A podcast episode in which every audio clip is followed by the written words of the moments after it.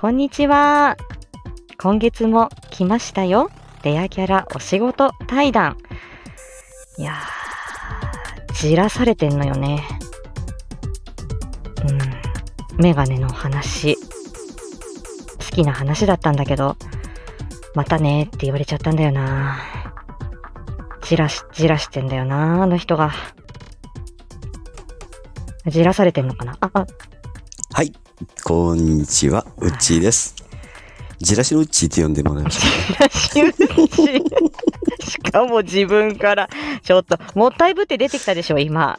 いやいや、ちょっとうね、うんうん、うん、うん来るかな、来るかなと思って、じらされてた。どうもどうも。ももうね、月1じゃないですか。う、うん。うん、なんかね、まるで集金してる感じですね。集金ね。そうそう、集金。集金しました。そうそうそう。まあね、最近はカードの引き落としが多いけどね。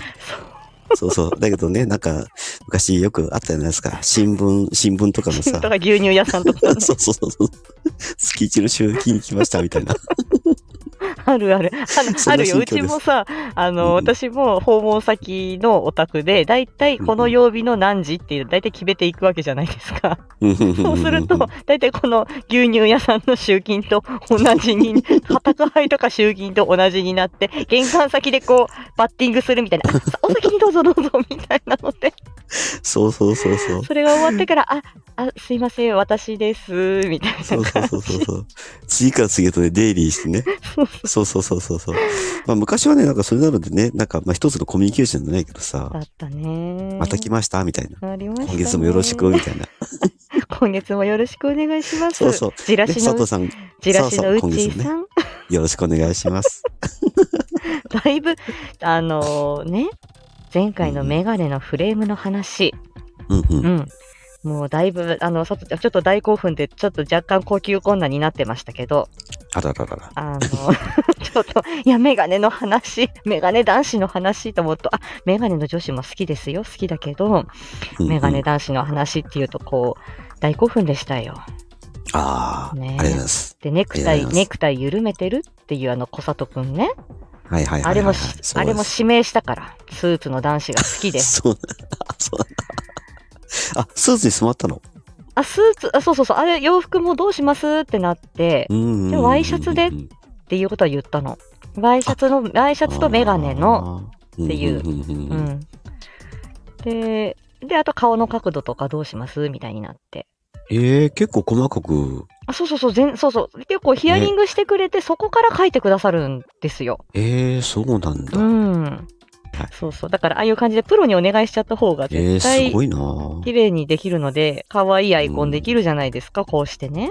うんうんうんうんうん。そまあ、自分で作るよりはね。そうそうそう。だから私ね自分で、あの、え、プロにお願いしてこれをやって、あの、アイコンお願いしてるんだけど、そう僕なんかね、相変わらず椎茸ですよ。皆さんこれ、椎茸とうちの謎ね。誰か解いてください、これを。いや、なんかわかんないけどね、なかなかこの椎茸のアイコンね、結構皆さん気に入っていただいて気るみたい。に入ってる。だもうなんか、うん、あ、うちさんだって思うもんね。そうそう、不思議。うん。うちさんでもさ、これは普段椎茸ではないわけじゃない。まあ、普段は椎茸じゃないですよ。おメガネ、メガネ男子、メガネ紳士でしょ？うちさん。あうん、うん。普段はどんなうんか、どんな格好してるの？普段、普段はね、まあ、普段はまあ、まあ、仕事の時はスーツですよ。そうなんだ。うんうん普段はスーツうん普段はスーツで、まあ、オフの時は、まあ、T シャツにジーパンとかね、うんうんうんもうガラッとこう変わるっていう感じね。うん。じゃあ何着かスーツもお持ちになってる感じだ。そうね。まあ、そんなべらぼうには持ってないけど、うんうんうん。うんうん。まあ、やっぱり紺系とか、グレー系とか、うんうんうん。うん。やっぱりそんな感じかな。ねえ、私なんか普段カジュアルだから、うんうん。まず動きやすい格好。でも、バンバンもう、ね、夏場なんかも訪問先でクーラーがあったりなかったりするからさ、はいはいはいはいはいはい、はい。汗かくし、みたいな。だってほら、医療職ってさ、基本やっぱり白衣じゃん？まあ、白衣だったり、あと、まあ、在宅だともう、白衣よりは、本当ポロシャツとか、まあ、病院時代は、ケーシーって言って、あの、白衣っぽいのを着てたりとかもあったけど、うんうん。うん。最近は、あの、在宅のお医者さんなんかも、白衣を着てる方は減っあんまり多くはなくなってきたかな。やっぱり圧迫感を相手に与えるとか、ああ。あと、本当にあの、白衣って本当通気性悪いじゃないですか。そうそうそうそうそうそううん、すっごいこう、あの、糊が効いちゃったりとかすると 本当に通気性悪かったりするし、汚れが目立ったりとかっていうのもあるから、そうそうそうそううん、最近はあのスクラブその手術医みたいな感じで来る看護師さんとかお医者さんも多いあ、な結構増えましたよね。うんうんうんうんうん。病院で働いてる時っていうか、病院で働いたりすると、まあうん今もそうなんだけど、うんケイシーと長白衣と両方あるんですよ。うんうんうんうん。うんあるね。うん。だけどね、やっぱり、もうこのぐらいの年になってくるとさ、うんケイシー着るとさ、うん。それこそね、なんか違和感あるのよ。ああ、そっか。なんで、え、あのね、なんとなく昔のね、うんケイシー高峰って知ってる？あら、あ ちょっとピンク色の漫談のね。あ、そうそうそう。う。あんなん感じの雰囲気になっちゃうのでね。ケイシー宇宙になっちゃうわけだ。そうそうそう。全然、全然寄せ聞きに行きますけど。いやいや、いいですいいですうちさん、の声を聞きに寄せ行きますけどいいです。なんかね、何を何をレクチャーしてくれるのかしら。い。やいやいや、なんかね、うんうん、なんかね、ちょっとね、イメージ的にね、その頭の中でこう描くものがね、ちょっとこうね、そんな感じになっちゃうから、うん、それで、あの、ちょっとね、着るのにね、違和感っていうかね、かそっか。ちょっと拒絶反応があるんでも私もケイシーよりは長い白衣の方が好きでした。自分で。あ動きやすいのはあるんだけど、自分の体型に合ってるのと、自分が白衣が好きなのと、ー、うんうん。うん、あの、白い、そう、ボトムに、うんううんん。あの、で、まあ、下はまあ、ブラウスだったりとかして、白衣着ちゃった方が、うんううんん、割とこう、まあ、うん、腕回り自由度も効くし、みたいな。あ私はそう、長袖、長袖の白衣好きだったなあ、ああ、そうなんだ。うん。長白衣、まあね、普通の白衣なんだけど、先生が着るよううんな。うんうん。ほんと今度あれを着てると、なんか患者さんからね、なんかうんドクターですかみたいな感じで言われるんですようんうんうんうん、ね。そう言われちゃうんだよね。うん。まあ誰が来てもいいんだろうけどね。まあまあね、いいんだろうけど、うん。立場的にね、だからね、中途半端な、なんか年齢なのかなと思ったりね、最近思ったりする。うん、私はもう多分また白衣を着るような仕事にはなかなかつかないのかなっていう感じはしてきた。またカジュアルで多分ポロシャツで地域を駆け回っているんだと思うんだけど、ど。たまにでもスーツ着たくなる時がある。んですよ。はいはいはいはい。やっぱりまあなするとしてもまあ学会に行く時とか、ちょっと、まあ改まった時、研修とかの時だけど、うんうんうんやっぱり私、やっぱりラフなのが、ちょっとラフめなのが、やっぱり最近も好きなので、やっぱり最近はあのスーツで、うんと、まあ、まあ、あのパンツスーツがもうほぼですけど、うんあのちょっとこうワイドな、ワイドパンツみたいなやつとか、あとちょっと足首がちょっと出るようなアンクル、あ、はいはいはいはい、うん。でああいう感じの、ちょっとそういうおしゃれだけれども、ちょっとこう、カジュアルに寄せたようなスタイルの、で、まあ、ボタンも1個しかなくて、みたいなので、で、ちょっと丈も、ジャケットの丈も長めだったりして、今日見てきたときに、それはこれだったら欲しいなと思ったんだけど、他に買い物もしてたから、うん、また今度と思って自分、セルフじらしして、うん、と思って買わないで帰ってきたんだけど、パジャマにしたのね。そうそう買ってきた。そうそうそう。だったから、そう、あんまりにも擦り切れちゃったから、これはこっちの方が優先だろうみたいなので、でもスーツもね、やっぱ時代とともにいろいろと変わってき変ましたわよね。るよね。これやっぱり、昔のそのトレンディードラマとか見てると、あ、このスーツのこの時代のみたいな懐かしみ。そうそうそうそうあるよねそうそうそう男性であれば、まあ僕が二十歳の頃っていうと結構ダブル、ダブルが流行ってた頃。ダブルスね、そうだね。そうそう。うん。石黒、石黒剣みたいな。あ、そうそうそうそうそうそうそうそうそうそう。そうそうそうそう。ね、イメージ。そう、ダブルがね、ほとんどでしたね。ああ、だね、きっとね。今もやっぱり、ま、そう漫才コンビでもさ、うんここっちここっちの人はシングルであの爆笑問題の太田さんなんかは今もダブル結構着てるようなイメージだったりとか。そうなんだ。うん。結構そのうなんあの漫才師さんによってもで好みだったりとか、こっちの人はシングルでこっちの人はダブルでとかってあるよね。ああ、そうなんうだ。ん。まあ昔はね、確かダブルよく買ってたんだけど、うんうんうんうんその後三つボタン三つボタンはい。うん、新、えっと、うん、三つボタンになっシングルて、んそうそう。んんて、えっと、今二つボタンが多いのかな。だね。そんな感じがする。うん。うーん。うん。あとね、その足元っていうか、ズボンの、パンツの方もさ、うん。なんか、まあ、折り返しっていうの、なんていうの？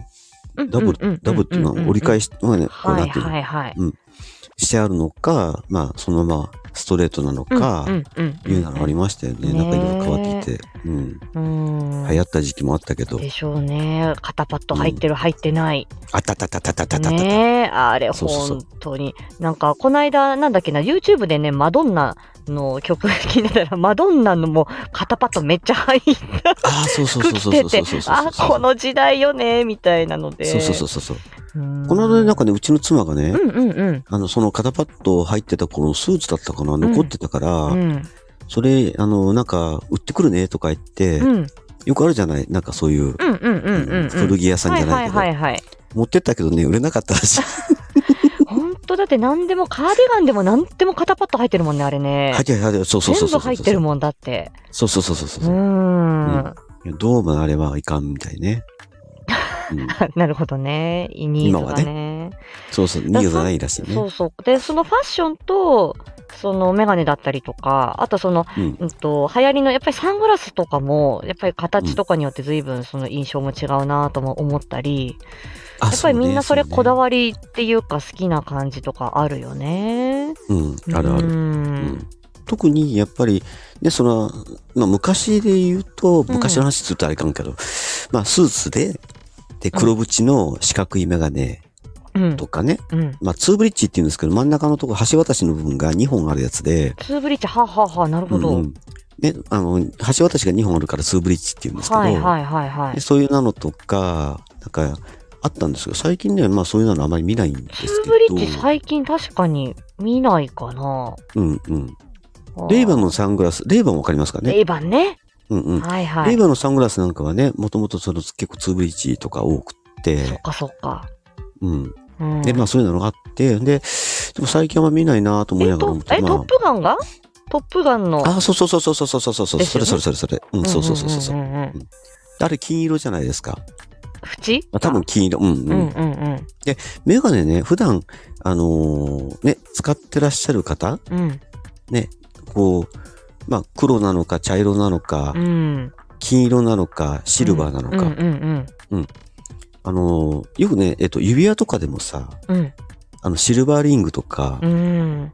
ね、あるじゃない。最近はピンキーゴールドみたいなやつとかね。あそうそうそうそうそうま全くゴールドっていうのは、なかなかね、最近見なくはなったけれども。やっぱりね、シルバーもいろんなシルバーあったりしますよね。あれあるあるあるある。うんあれ、まあ、混ぜ、混ぜる、そのね、うん他の金属の色によって変わってくるんだあ、そけっかそっか。あ、ど、これは合金の話はね、それはそれでまたメガネのことともね。そうそうそうそうそう。はいはいはい。うんだけどね、あれもね、やっぱりね、似合う色っていうのがあって、そうだろうなそう、金色系が似合う人人とか、ピンク系が似合う人とか、うん。シルバーが似合う人とか、やっぱりいろいろとあるわけですよ。うん、わかんないもんですよね、これ。そうそうそう。でね、ある人がかけるとシルバー、シルバーってやっぱり銀色だから、うん。なんか冷たいっていうイメージあるじゃん。うんうんうんうん。なんだけど、ある人がかけると、その冷たく感じないっていうのが、馴染んじゃう感じなんだな、じゃあ。そうそうそうそう肌に馴染む。うん目立っちゃうのか、馴染むのかっていう感じだ。そうそうそうそうそうそう。うんまあ、女性の方だと、なんか結構ね、多分知ってる人もいると思うんだけど、イエローベースとか、うんうんうんまあ、ブルー、本当ブルーベースって言うんだけど、うんうん、まあ、ローズベースっていう名前になってる場合もあるけど、うんその肌の色うんに対して、そのうん色をちょっとこう選択していくっていうの一つっていう、うんあるよね。だから、メガネってやっぱりデザインもあるけど、やっぱり色っていうのも関係してて、だろうな当然黒は強調されるんですよ。うん。なるほど。黒よりも、うん。うん、黒よりももっと強調されやすい色があるんですけど、わかりますか？黒よりも強調されやすい色？その、うんと、メガネの存在がっていうこと？そうそうそうそうそう。なんだろう、白？うん。白ともう一色あるんです。へえ。なんだろ人の絵をつか描くときに、人の顔の絵をつか描くときう。に、うん。絶対使わない色。人の絵を描くときに使わない色？うん。へえ、なんだろう。これね、青とか緑なんですよ。青、緑か。ああ、そう、あ、そっか、そうだね。うん緑は使わない。うん。うん。あの、えっとね、よくね、合成？合成画像ってあるじゃないですか。よく映画とかさ、うん。なんかアクションだけ撮って、あと背景だけくっつけるとか。うんうんうん。あの色って大体緑か青か。どブっちルかーバックとかグリーンバックっていうね。そうそうそうそうそうそうそうあそう。の背景のあのそこううベロンとベロンとしたたあうんうんうんうんうんあれ青色？ねね青色なのか緑色なのかっていうのは本、当だ、うん。人の顔とか人のあれに、その、使わないから合成しやすいんですよ。そうかそうか。あのーさっき、最近あの、ズームの背景とかでも、うんはっきりしないと馴染んじゃったりしますもんね。どこまで自分の顔で、あどこまでが背そうそうそうそう景かみたいな、ああいうイメージだ。そうそうそうそうそうそうそうそうそうそう。ねうん。だからブルーバックとグリーンバックっていうのは、人の顔が、じゃあその人のか姿、形が、うまあ、う、う、浮き出るというか、強調されるような効果があるわけですね。別にあれは何色でもいいわけなんだ、本当は。そうそうそう、本当は何色でもいいんだけど、うん。確かに白いところに立っちゃったら、うんわかんない。黒いところに立っちゃったら、わかそうそうそうそう。く髪の毛の境目とかわかんないですもんね。そういうことだ。そうそう。そう。髪の毛、まあ、例えば黒だとしたら、ブルー、うんあの、ブラックバックだとしたら、うん。みんな髪の毛もう全部合成されちゃうよね。されちゃうことだよな。みんな、みんなおでこから、みたいな。顔そうそうそう顔ちっちゃそうそう。くないみたいになっちゃうもんね。そうそうそうそうそうそう。う。ん。うんそうですよ。だから、まあ、あれをそうやって使ってんだけど、うんうん。でもそうすると逆に言うと、その、浮きやすいってことですよね、顔に対しああ、て。なるほど。で、白も基本的には、あの、やっぱり使わないでしょ？顔を描くときに。使わないね。まあ、あえて言うなら歯、うん。くらいかな？白目かなってうん。いううん。感じだけど、うん。白もね、やっぱり浮きやすいんだけど、まあ、うんそう考えると、あの、バックの色はね、青か緑。そうすると、うん。顔に対して、その、まあ、割とメガネが強調されやすい色っていうと、うん。うん、白か。まあ、で例えば顔でもそうだけど、ニカッと笑った時の白い歯が嫌いっていうのは、うん。結構インパクトありますよね。ねえ。あの、だから白いフレームって結構ね、ビッグボスじゃい。ないけどね。キラーンあ、そうそうそう。そうそうそうそう。違和感があるほどの白、キラーンみたいな。そうそうそうそうそうそう。ああ。なので、やっぱりメガネのフレーム選ぶときに、まあ、青と緑と白、うん。うん。結構強調されやすいですね。ああ、ここにメガネがありますよっていう感じだ。そうそうそうそう。よくあの、お笑い芸人さんとかも、あえての白とか、あえての赤とか。ありますよね。ここに、あの、メガネをかけることで、そのキャラを強調させたいみたいな時には、そうそうそうそうそう。確かにメガネをうか、その、目目立たせるっていう、そうそうそうそう。そういう、そう、そう、それでこそファッショナブルみたいな、そういう色の使い方もあるよっていうことだね。そうそうそうそうそう。うん。まあ、だからその TPO だな。そう。メガネを自分の顔に同化させたいのか、うん。メガネを強調してインパクトを与えたいのか、うん。それによってもフレームの色が違ってくるっていうなるほど。じゃあ、ね。たただ単純に、あの、俺が好きな色だから、私が好きな色だから、このフレームみたいに、ちょうん。ちょっとこう、まあ、一見選びがちではあるんだけれども、ただ自分のその好みというよりは、その、うんメガネ屋さんとか、そういうフィあのフィッティングしていただく方に、えっ、と、その自分のそのバランスだったりとか、でこういう時に、例えば就職活動の時にとか、うんあの印象を良くしたいんですとかうん、こういうちょっと爽やかな顔自体がちょっと、例えばちょっと地味だったりとかするから、ちょっと明るい印象に見られたいんですみたいなこととかを、例えばお伝えして、うんうん。で、まあだとしたらこういう形でみたいに選んでいただくっていうことも可能だっていうことですね。そうそうそうそうそう。そう。ああ、じゃあそこはあんまり、私あんまりそういう発想がなかったけれども、どこまでがって、ん っていう、なんかどこまでを、うん。うん、お願い、お願いしたらというか、そういうような、ちょっと引け目に感じちゃってるところもあったから、でも逆にでも最近は、うん。結構そのインターネット上でも、インターネット上でというか、店舗で一応そういう、うんうん。あるじゃないですか。こう、えー自分の顔を映像にた照らして、そこにいろんなこう、洋服だったり、うんメガネだったりを、こう、コンピあの、映像上で合わせてって、で、ま、たそれで、こう、ああの、で、実際には、じゃあ、うん。あの、てんあの、後で、てあの、届きます、みたいなこととか、そういうシミュレーションみたいなのがあったりするから、やっぱりそこは、自己判断っていうだけじゃなくて、うんうん。そういう相手の判断を仰ぐみたいなことも。でも相手が見るんだけど、からね、印象って。そうそうそうそうだから大事なのはやっぱり自分がそのメガネをかけた時にどう、どういう印象を持たせたいかっていうのをちゃんと伝えるっていうのはすごく大事で。で、例えば、例えばだけど、その、な以前あの、縁なしフレームって流行ったじゃない。流行ったね。あの下だけのフレームのやつとか、フレームがないやつとかも流行ったね。そうそう、あったでしょ？流行った流行った。で、まあ、あれは確か機能的に考えると、まあ、あのなんだけど、デザイン的に考えると一番顔が強調されやすいわけじゃない。顔が強調される。うんうんうんうん。なるほまあ、ど。縁がないからね。うん縁、縁がないからね。うんうんうん。まあ、そう、そうばっかりでもないんだけど、うんうん。うんあれも、やっぱり真ん中の橋渡しの部分と、うん。うん。ね、横の、まあ、テンプルって言うんだけど、はい。ね横の棒の部分。はい、側頭ですはいはね。でそうですね側頭よ、テン。プル。あ、そう、はい側頭よ。そうそうう。そう。で、その横の部分の高さによっても印象変わってくるので、はあ。うん。金具の位置かな。うんうんうんうん、うん。だから、やっぱりどう、どう相手に見せたいかっていうので、うん。やっぱりその雰囲気の印象がバッチリなのかどうかっていうのがすごく大事で。なるほどね。だから、だけど、うんうんうん。だけど問題なのは、やっぱり、ね、そ、どこにそういうフィフィッターっていうか、うん。合わせてくれる人がいるかどうかですよね。だね。うん。要望をちゃんと聞いて、そのイメージにしてくれるかどうかっていうう。ん。うん。なかなかそこがね、難しいところです。やっでしょうね。けどあーぱり、まあ別にね、あの、これ安く売ってるお店、どやかく言うわけじゃないけど、うんうんうん。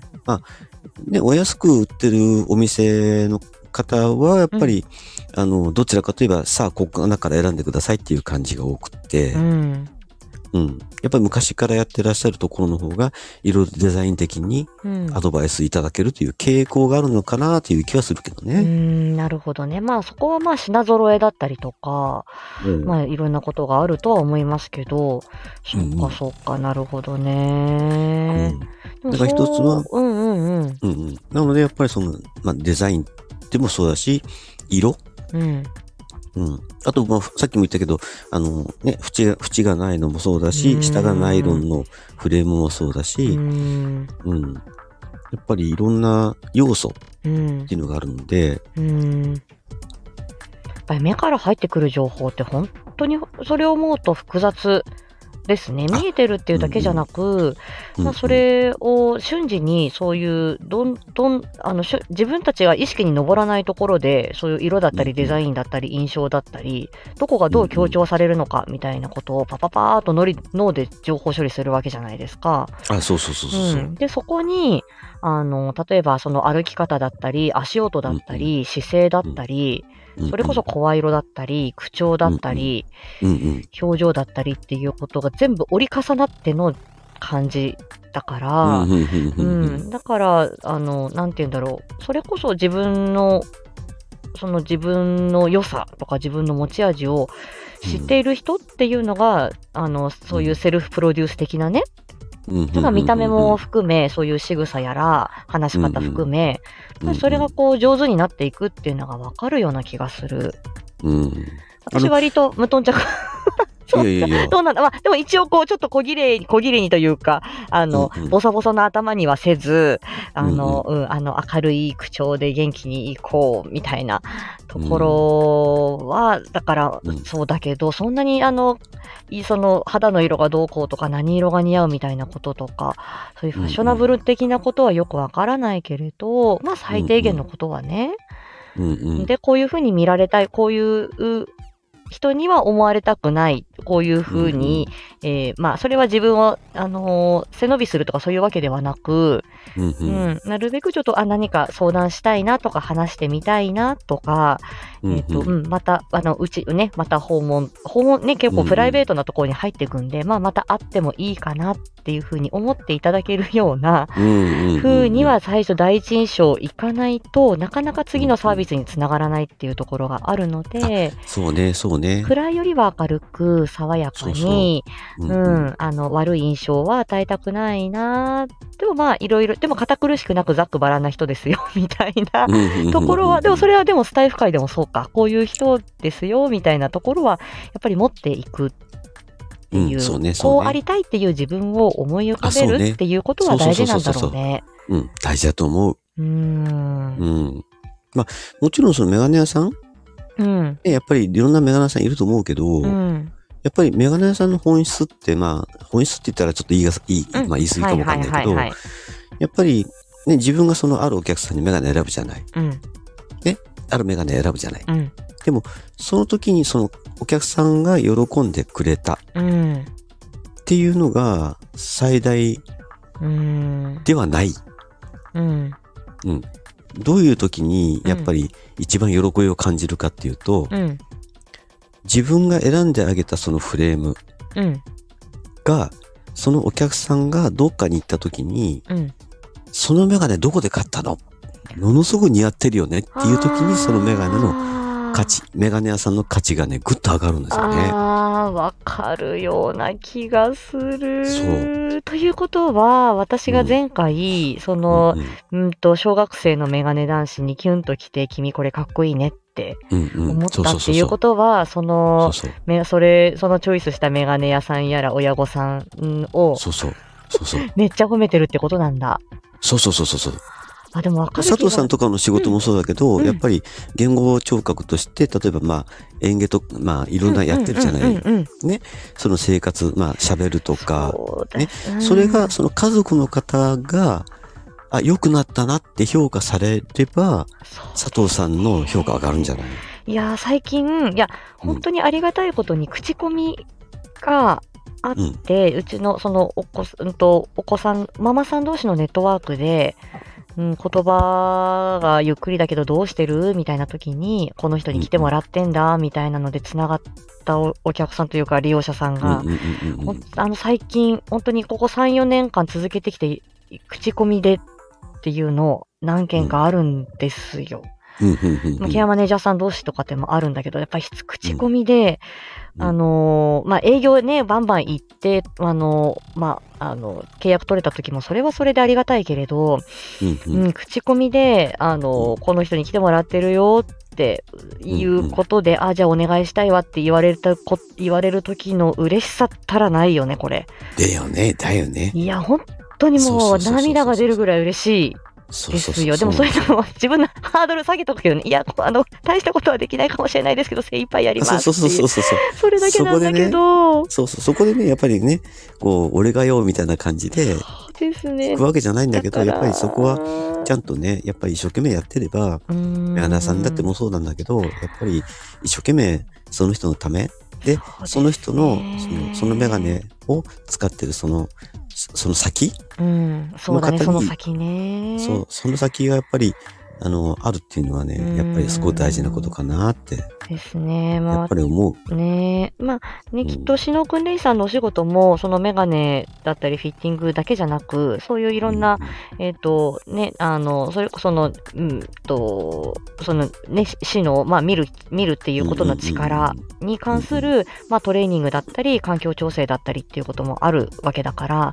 あ、私も別に物を売るっていう仕事ではなく、ただの本当にサービス業ではあるけれど、やっぱりそこがこう人生のね、あの、一場面を、こう支えている、その先をね、見据えて支援している、もしかしたら人生の終盤までっていうことで、そうね、そうねうんやっ。ぱりこうレアキャラならではの、まあ難しさもあるんだけど、うんレアキャラだから、レアキャラでしかできないことっていうのがあるなーっていうことは胸に留めておきたいなとはいつも思ってるの。そうね、そうね。ん本当に、ね、いろんな仕事があって、うんまあ必ずやっぱりそれは誰かのためになってると思うのよね。そうだね。思うんだよねうんでまあで、我我々やっぱり死の訓練士ってまで一般的に言うと視覚、目から入ってくる情報は8割ぐらい。